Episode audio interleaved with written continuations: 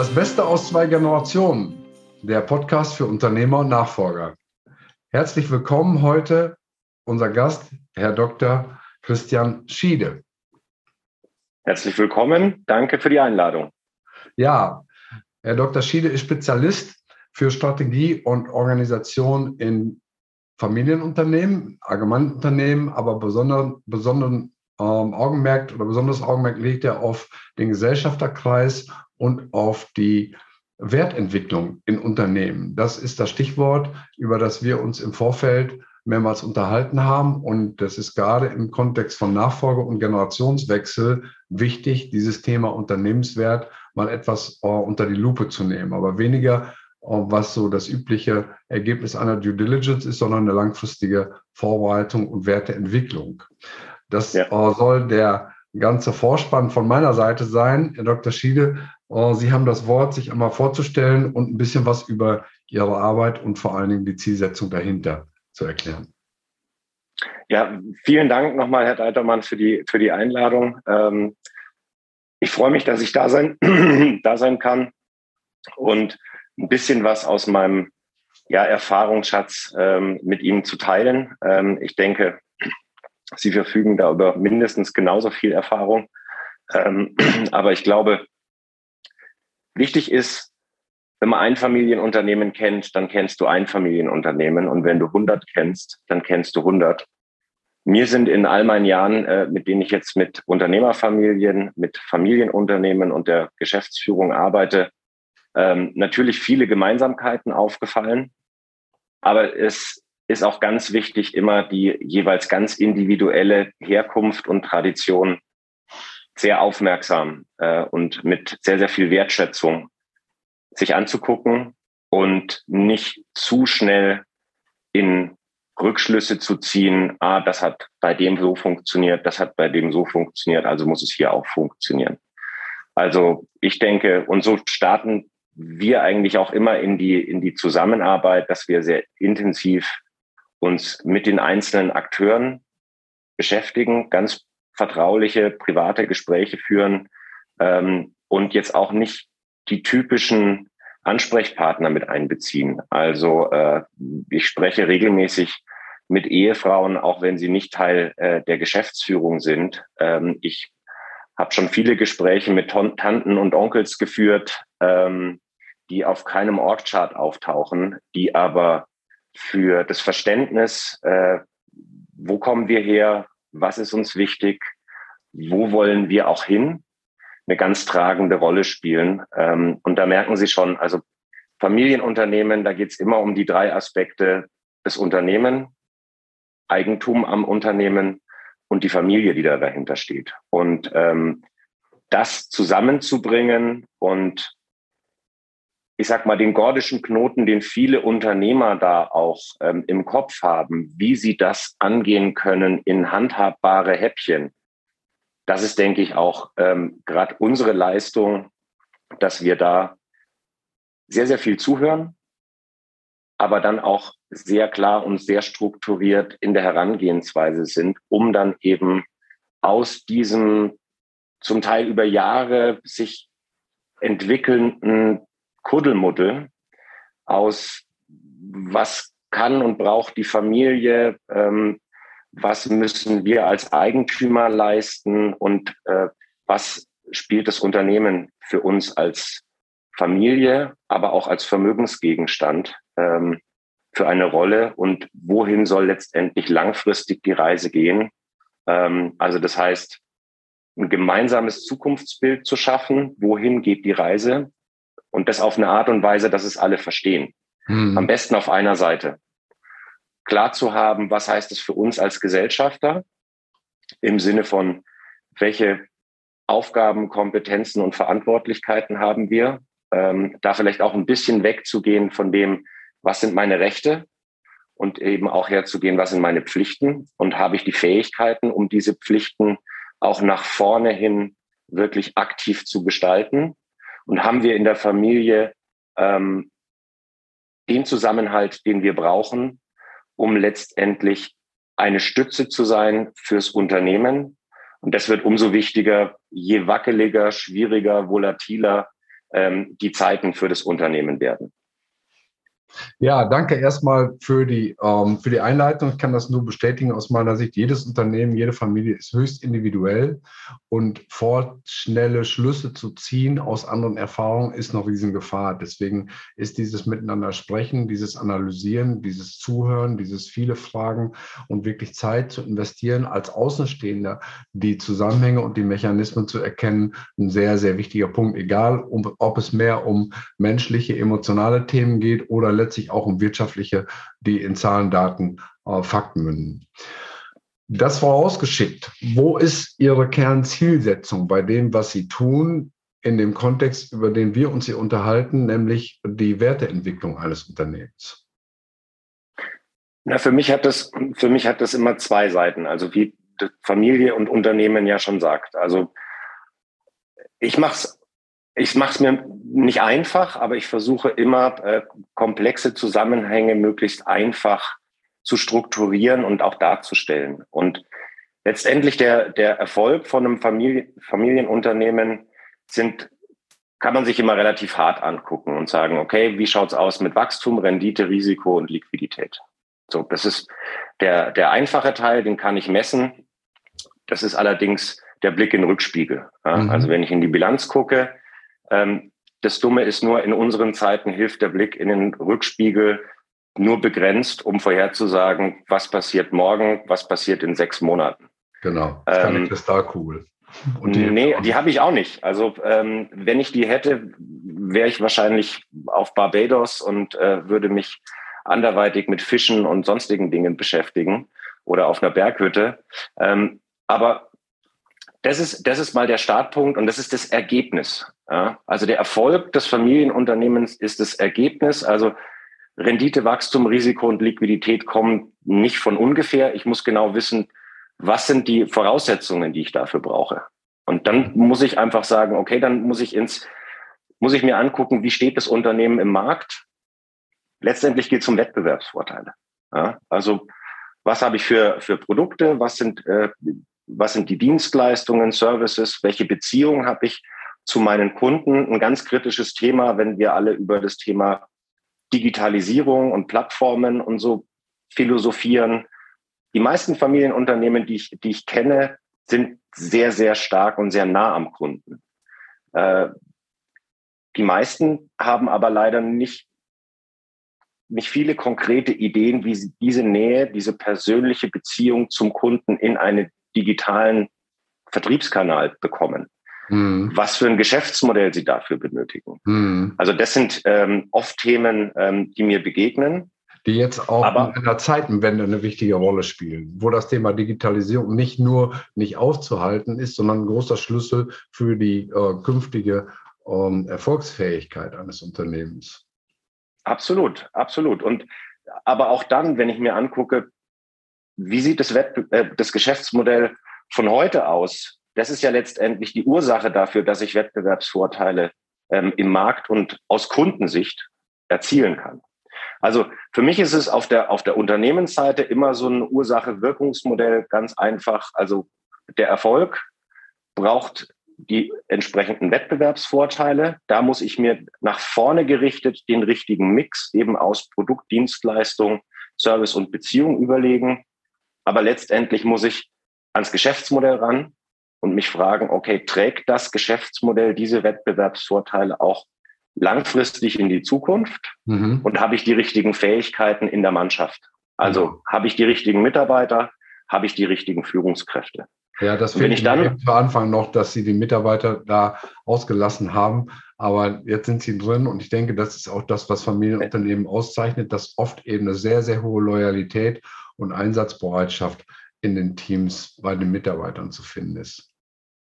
Absolut. Also ich äh, war gestern und vorgestern gerade bei, bei einem äh, Familienunternehmen, die haben vor einigen Jahren ihren 100. Geburtstag äh, gefeiert.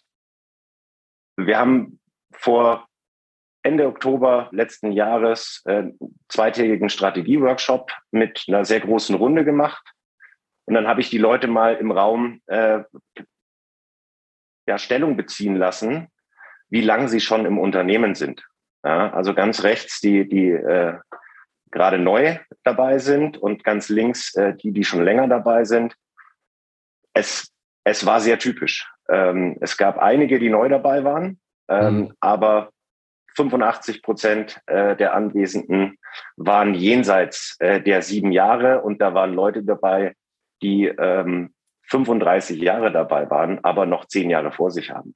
Mhm. Ähm, und mit dieser Mannschaft nicht wie in einem Konzern eine Transformation zu machen, diese Mannschaft auch zu behalten also, weil ein amerikanischer Konzern, der würde da äh, eine Personalberatung reinschicken, ja. würde 90-minütige Interviews führen und äh, von denen, die da anwesend waren, wären dann wahrscheinlich in drei Monaten drauf ähm, nur noch 40 Prozent da. Hm. Ähm, also das ist die zentrale Herausforderung. Auf der einen Seite die, das Geschäftsmodell zum Teil wirklich radikal zu verändern, aber das unter Berücksichtigung der Mannschaft und der Fähigkeiten, die ich habe. Und das wird natürlich gerade, wenn ich im Generationswechsel bin oder der Generationswechsel heiß wird, weil Generationswechsel oder Nachfolge ist immer, die ist nur unterschiedlich heiß. Mhm. Ähm, unterschiedlich also, weit auch im, im, im zeitlichen Verlauf. Ja, genau. Also da brennt es halt äh, unterschiedlich. Ähm, aber das ist, das ist ganz wichtig, weil dann muss ich mir angucken, letztendlich, was für eine Mannschaft habe ich jenseits vom, vom geschäftsführenden Gesellschafter, vom, mhm. vom starken Unternehmer. Das ist die Mannschaft, die mit dem wahrscheinlich über zehn Jahre oder mehr durch dick und dünn gegangen ist. Inwieweit kann es da überhaupt funktionieren? Weil die sind eingespielt, die werfen sich die Bälle zu, die brauchen sich äh, überhaupt gar nicht mehr anschauen. Die wissen genau, wo der andere steht, die vertrauen sich blind. Inwieweit wäre dieses Unternehmen überhaupt in der Lage, mit dieser Mannschaft zum Beispiel einen familienfremden externen Geschäftsführer zu akzeptieren? Ja. Hm. Haben die die richtigen äh, Prozesse und Strukturen, die für die Leute, die die meisten Unternehmer als, als relevante Kandidaten erachten, Hygienefaktoren sind, ähm, fehlt bei ganz vielen dieser Familienunternehmen, weil sie das nie gebraucht haben. Ja.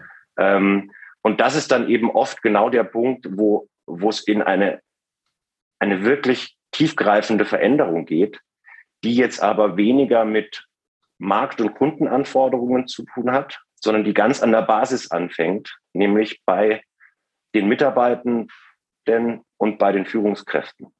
Ja, ich möchte noch mal einen äh, Punkt aufgreifen, den Sie gerade genannt haben. Ähm, Im Zuge eines Generationswechsels hat man ja nicht selten die Situation, dass ein Unternehmen, das ich sag mal ganz gut aufgestellt ist, aus der eigenen Familie keinen potenziellen Nachfolger hat, obwohl Kinder da sind, aber keines der Kinder die Hand hebt und sagt, ich will jetzt hier die operative äh, Leitung oder, oder Führung übernehmen. Das ist ja so eine ja. Situation, wo dann viele im ersten Mal denken, okay, wenn es keiner Kinder macht, müssen wir den Laden verkaufen. Was ich persönlich in vielen Fällen für einen Fehler halte, weil das Unternehmen hat ja einen Wert und kann diesen Wert auch weiterentwickeln. Und da muss man einfach trennen, das ist für einige tatsächlich neu, zwischen operativer Führung und Eigentümerrolle. Das sind ja zwei verschiedene Dinge. Wie schätzen Sie das ein, in so einer Situation dann eben auch Kinder zu entwickeln, zu qualifizieren in die Eigentümerrolle obwohl sie nicht operativ tätig werden? Oder ist das etwas, das Sie aus Ihrer Erfahrung eher nicht favorisieren würden? Wie sehen Sie das?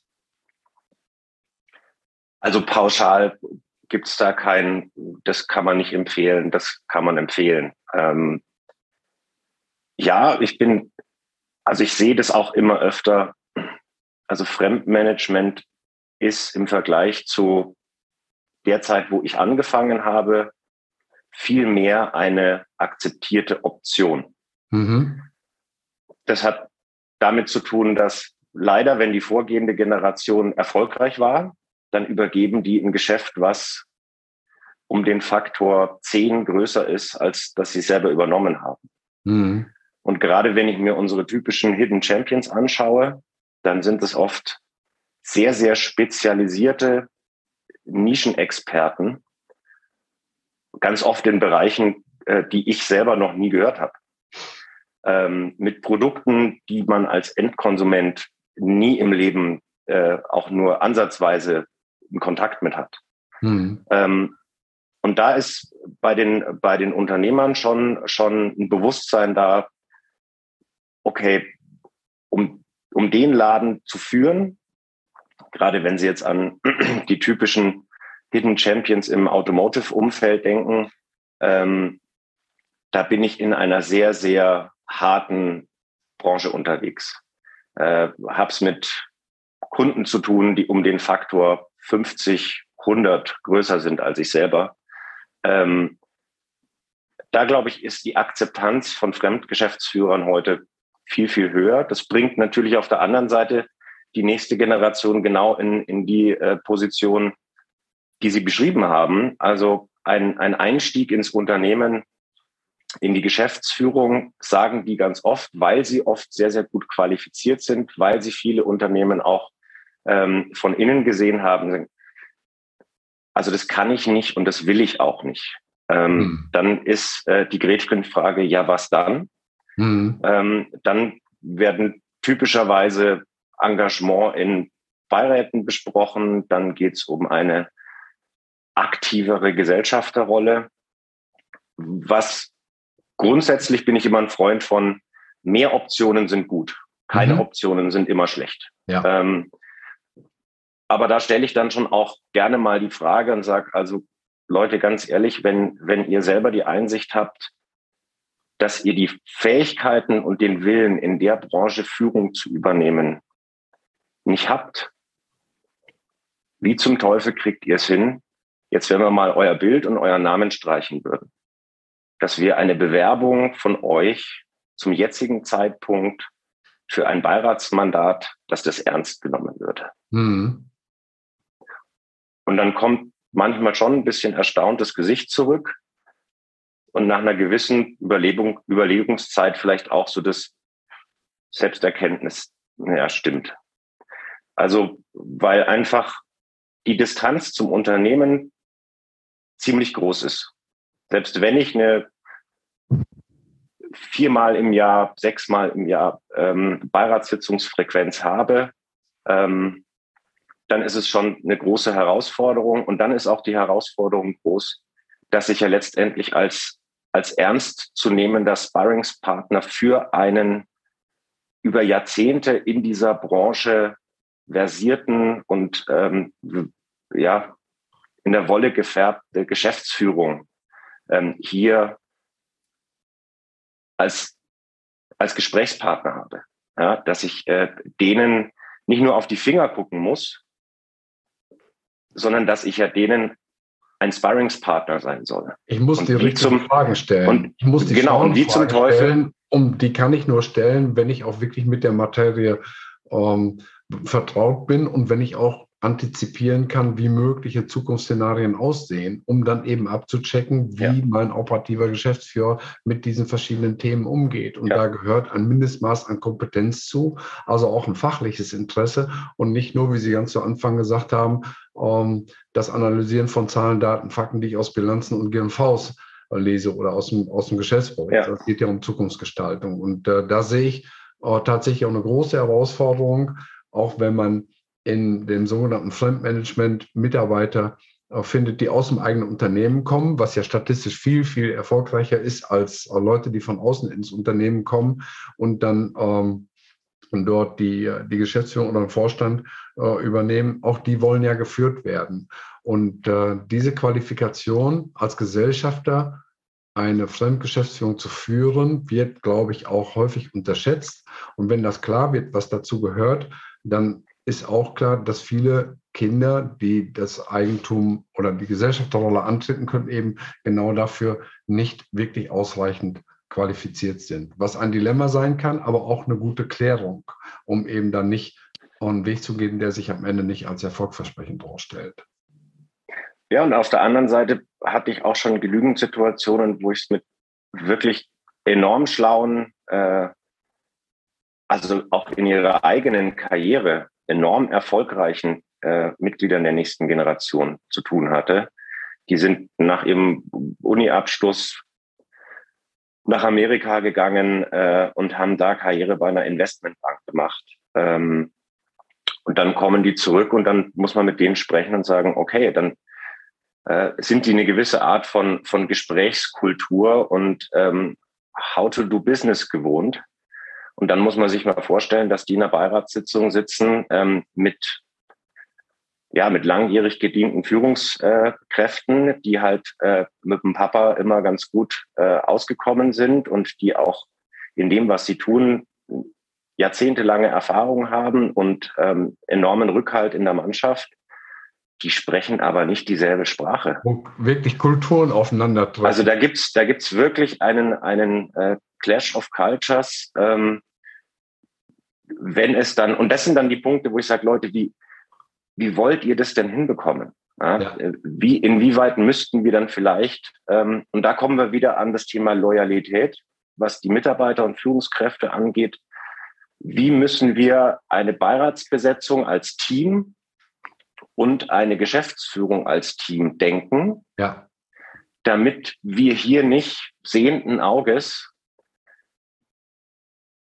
also in ganz massive Missverständnisse und Konfrontationen rennen, weil das, worüber ihr reden wollt und wie ihr miteinander gewohnt seid zu sprechen, einfach überhaupt nicht zusammenpassen. Ja, ich glaube, da ist wirklich eine externe Begleitung äh, von enormem Vorteil, weil ein externer genau diese Mechanismen erkennt, auch die auch spürt, ähm, welche Friktionen, welche Reibungen, welche Konflikte da in der Luft liegen, auch wenn sie noch gar nicht ausgesprochen sind und dann dafür sorgen kann, dass ein Rahmen und auch, auch Prozesse entstehen und umgesetzt werden, die genau ähm, dann eben das Konfliktpotenzial nach unten drücken und dafür zu sorgen, dass eine entsprechend konstruktive Zusammenarbeit, eine gute Kommunikation in dem Unternehmen äh, entwickeln werden kann. Ja, und da ist es bei mir gar nicht so, dass ich, dass ich sage, also ich möchte jetzt ja auch nicht als Spielverderber auftreten. Ähm, aber ich stelle dann schon die Frage, wenn ich das Gefühl habe, das habe ich noch nicht verstanden. Sagen, Leute, bitte er, erklärt mir das nochmal. Wie stellt ihr euch das denn konkret jetzt vor? Hm. Und wenn oft genug gibt es dann sehr klare und sehr gute Vorschläge, äh, die gar nicht von mir kommen, sondern äh, aus der nächsten Generation, aus der, aus der Geschäftsführung, ähm, die dann da ja den gordischen Knoten durchschlagen. Ähm, aber das möchte ich, möchte ich wissen. Das möchte mhm. ich verstehen. Und diese Fragen, das ist, glaube ich, etwas, das ähm, ergibt sich im, im Machen, im Erleben dieser Situationen. Ähm, das lernst du an keiner Uni. Äh, ich meine, als ich zur Uni gegangen bin, da sind Familienunternehmen aufgetaucht im BWL-Studium als absurder Sonderfall. Ja. Äh, und ja, das hat mit, mit unserer wirtschaftlichen Realität äh, in Deutschland, in Italien, egal wo, in Österreich, in der Schweiz, hat das ja eigentlich nichts mit der Realität zu tun. Ja, weil ich meine, die Statistiken kennt jeder, ähm, wie viele Unternehmen äh, Familienunternehmen sind und wie viele Unternehmen börsennotierte Konzerne sind. Ähm, die Sichtbarkeit ist eine andere. Ja. Ähm, und was mir auf der, auf der anderen Seite, weil jetzt haben wir uns ganz stark auf der, auf der Familienunternehmensseite äh, befunden, da brauche ich die andere Seite, da brauche ich die, die, die Gesellschafterseite, die Familienseite, die, die dazu passt. Hm. Und wenn ich, wenn ich auf der Unternehmensseite sage, also letztendlich geht es um, um Wettbewerbserfolg, also Wettbewerbsvorteile und äh, den daraus resultierenden wirtschaftlichen Erfolg und der wirtschaftliche Erfolg, also aus Wachstum, Rendite, Risiko und Liquidität kann jeder, der ähm, das schon ein paar Mal gemacht hat, einen Unternehmenswert berechnen. Gibt es also auch verschiedene Methoden, aber letztlich kommt man zu einem Ergebnis, das immer, sag mal, in einem gewissen äh, Rahmen liegen wird. Aber das ist nicht der, der Punkt, um den es geht. Ähm, Herr Dr. Genau. Schiede, ich finde das Gespräch hochinteressant. Äh, vielleicht ist es noch ein bisschen und nebulös für den einen oder anderen Zuhörer. Um es konkreter zu machen, würde ich Sie bitten, um einige Tipps zu nennen, die den Zuhörern dieses Videopodcasts helfen, um, ja, ich sag mal, das, was sie tun oder was sie vorschlagen oder was sie anregen, etwas stärker zu konkretisieren, praktisch für die eigene Situation uh, runterzubrechen.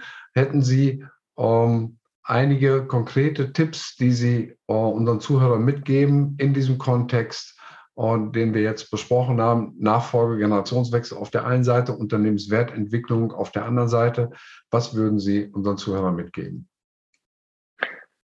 Also ein, ein ganz, ganz wichtiger Tipp, gerade für die operativ tätigen geschäftsführenden Gesellschafter, nehmt euch Zeit und blockiert Zeit im Kalender, um euch langfristig Gedanken über die Zukunft eures Unternehmens zu machen. Ich weiß, es gibt operativ immer dringendere Sachen, ähm, Dinge, die äh, jetzt erledigt müssen. Ge stellt euch die Frage, muss ich das machen? Mhm. Und haltet an diesen Terminen fest. Baut euch ein, ein langfristiges Zielbild, genau in diesen Aspekten Mitarbeiter, Führungskräfte, Prozesse, Strukturen, Markt, Kunde und dann letztendlich oben die Kennzahlen. Besprecht das mit eurer Geschäftsführung und geht damit zur Familie. Erklärt der Familie, wohin geht die Reise des, unseres Unternehmens ähm, in den nächsten fünf bis sieben Jahren. Nehmt euch die Zeit und erklärt auch der nächsten Generation und bitte nicht in der Viertelstunde, bevor äh, es an Weihnachten Essen gibt, sondern blockiert euch auch da einen Termin, ladet eure Familie ein, sprecht miteinander, aber schafft den geeigneten Rahmen dafür. Und wenn ihr das habt. Mal, was Sie sagen oder versucht das zu übersetzen, nimm die Rolle als Eigentümer deines Unternehmens bewusst wahr, räume dafür Zeit ein, schaffe ein Umfeld, hol dir auch ganz konkret Unterstützer, die dir helfen, das Ziel einer erfolgreichen Übergabe oder einer Weiterführung in der nächsten Generation frühzeitig so sicher wie möglich zu gestalten. Ja, ja. Und was Sie sagen mit der, mit der äh, Hol dir Hilfe, das klingt immer so doof, weil die Leute sind ja in dem, was sie tun, zum Teil brutal erfolgreich. Mhm. Und sie sind auch deswegen brutal erfolgreich, weil sie es halt nicht so machen wie alle anderen. Ähm, deswegen bin ich mit so Pauschaltipps immer sehr, sehr vorsichtig. Ähm, und mir geht es darum, sucht euch jemand, der euch dabei hilft, diese starken Gummis, die diese Routinen und Gewohnheiten sind, die ihr euch angewöhnt habt, die euch die bewusst machen. Ja, weil, also, old habits die hard. Ähm, also das ist ja genau der Punkt. Also wenn ich ein, ein eingeschliffenes System habe, wenn ich ein, ein, ein schnurrendes Team habe, warum soll ich was anders machen? Es gibt ja auch diese Sprüche, oh, never touch a running system oder never change a running system, aber dass eben die Dinge zum Teil auch verändert werden müssen im Kontext eines Generationswechsels, ist häufig zwar im Unterbewussten klar, kommt aber gar nicht auf die, an die Oberfläche, weil man einfach, wie Sie sagen, durch Gewohnheiten und der Mensch ist ja zu über 90 Prozent ein Gewohnheitstier, wie wir aus wissenschaftlichen Untersuchungen wissen, dass man aus diesen Gewohnheiten nicht rauskommt. Ich habe diesen Punkt eben frei eingefügt. Sie haben den tatsächlich nicht vorher genannt, sich Unterstützung zu holen. Und der Hintergrund war, dass ich gerade mit zwei Unternehmern arbeite, was etwas ungewöhnlich ist, die noch unter 60 sind. Einer ist 57, einer ist 56 Super. Jahre alt und die sind, ich sag mal, ganz grobe Richtung jetzt ähm, fünf bis zehn Jahre vor ihrer geplanten Übergabe aktiv geworden, haben gesagt, ich suche mir, in dem Fall bin ich geehrt, den Alex Deitermann, um, ähm, um mir zu helfen, einen Plan zu schmieden, diesen Generationswechsel wirklich erfolgreich hinzukriegen. Und das ist toll, weil da bestehen noch ganz, ganz viele Gestaltungsmöglichkeiten. Wenn jemand 73 ist, und das ist nicht despektierlich gemeint, es ist besser, er holt sich dann Unterstützung, es dann hinzukriegen, als gar nicht. Und es gibt ja tragische Fälle, wo eben äh, Unternehmen, ja, zerstört werden, untergehen, weil die Nachfolgeregelung nicht rechtzeitig angefasst worden ist und am Ende es auch nicht mehr viel zu übergeben gibt.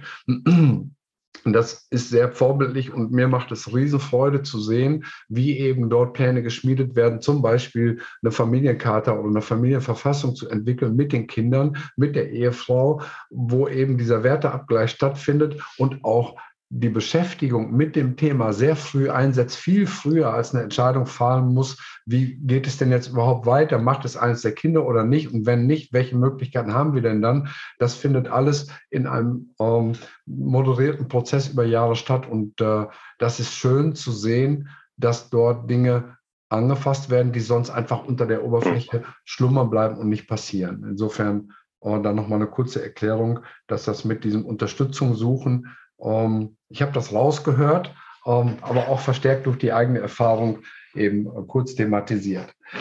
Ja. Wenn ich an der Stelle nochmal kurz, weil Sie gerade das Thema Familienverfassung angesprochen haben. Also Gott sei Dank ist das Thema Familienverfassung heute etwas, was von vielen, die Notwendigkeit dafür wird erkannt. Viele Familien haben auch sich die Arbeit gemacht und haben schon so, so ein Dokument. Für mich ist das Dokument gar nicht so wichtig. Für mich ist der Prozess, der dahin führt, das Ausschlaggebende. Weil der zu Verständnis führt. Ja, hoffentlich. Ähm, für mich ist aber dann eigentlich erst der Teil eins der äh, ganzen Übung erledigt, weil ganz häufig ist das Thema Werte, also jetzt nicht im Sinne von äh, Euros, von sondern von, von, also was sind, was ist unsere Haltung? Was ist uns wichtig? Prinzipien, Werte da kommt, Da, da, kommt regelmäßig sowas, ja, Unabhängigkeit ähm, zum Beispiel auf. Hm. Da kommt äh, braucht man nicht tiefer einsteigen. Für mich, für mich wird es dann interessant, wenn ich, wenn, ja, und was macht dann jetzt damit? Die Übersetzung in eine konkrete welche, Strategie. Welche, nee, also das hat mit, mit der Strategie dann auch nur begrenzt was zu tun. Natürlich, wenn ich jetzt äh, hergehe und sage, gut, wir sind, ähm, uns ist soziale Verantwortung wichtig, dann kann ich bestimmte Geschäfte in bestimmten Branchen nicht machen. Mhm. Punkt. Dann mag das dem Geschäftsführer nicht schmecken, aber dann ist es die Entscheidung der Eigentümer. Ende. Das ist, das ist für mich ein Teil von Konsequenz in der geschäftlichen Praxis. Viel wichtiger ist aber die Übersetzung dieser Werte in die Art und Weise und in die Werkzeuge, wie gewinnen wir Mitarbeiter? Also wie ähm, schaffen wir es, uns schon als Arbeitgeber ähm, zu platzieren, mit einer klaren Botschaft, was unsere Werte angeht. Hm. Wie selektieren wir im, im Bewerbungsprozess Leute heraus, und zwar nicht mehr nach Bauchgefühl, weil das haben die Leute immer so gemacht, aber ganz, ganz explizit und transparent. Aber was? viel wichtiger ist es, das dann auch ins variable Vergütungssystem, gerade für die Führungskräfte reinzubringen. Weil, mhm. mal ehrlich, wenn ich jemanden habe, der bringt 100 40 Prozent der harten Ergebnisziele, tritt aber unsere Werte mit Füßen. Dann macht der die Substanz meines Unternehmens kaputt. Ja, muss der raus. Aber das kann ich nur schwer in einer Welt, wo Fremdgeschäftsführung relevanter wird, ähm, wo Führungsstrukturen anders ausschauen, kann ich das nur noch schwer in einem Modus des geschäftsführenden Gesellschafters machen, weil der entscheidet das halt einfach so, nee, du passt nicht, mhm. wieder schauen. Ja. Ähm, dann muss ich das anders, muss ich die Herangehensweise ändern.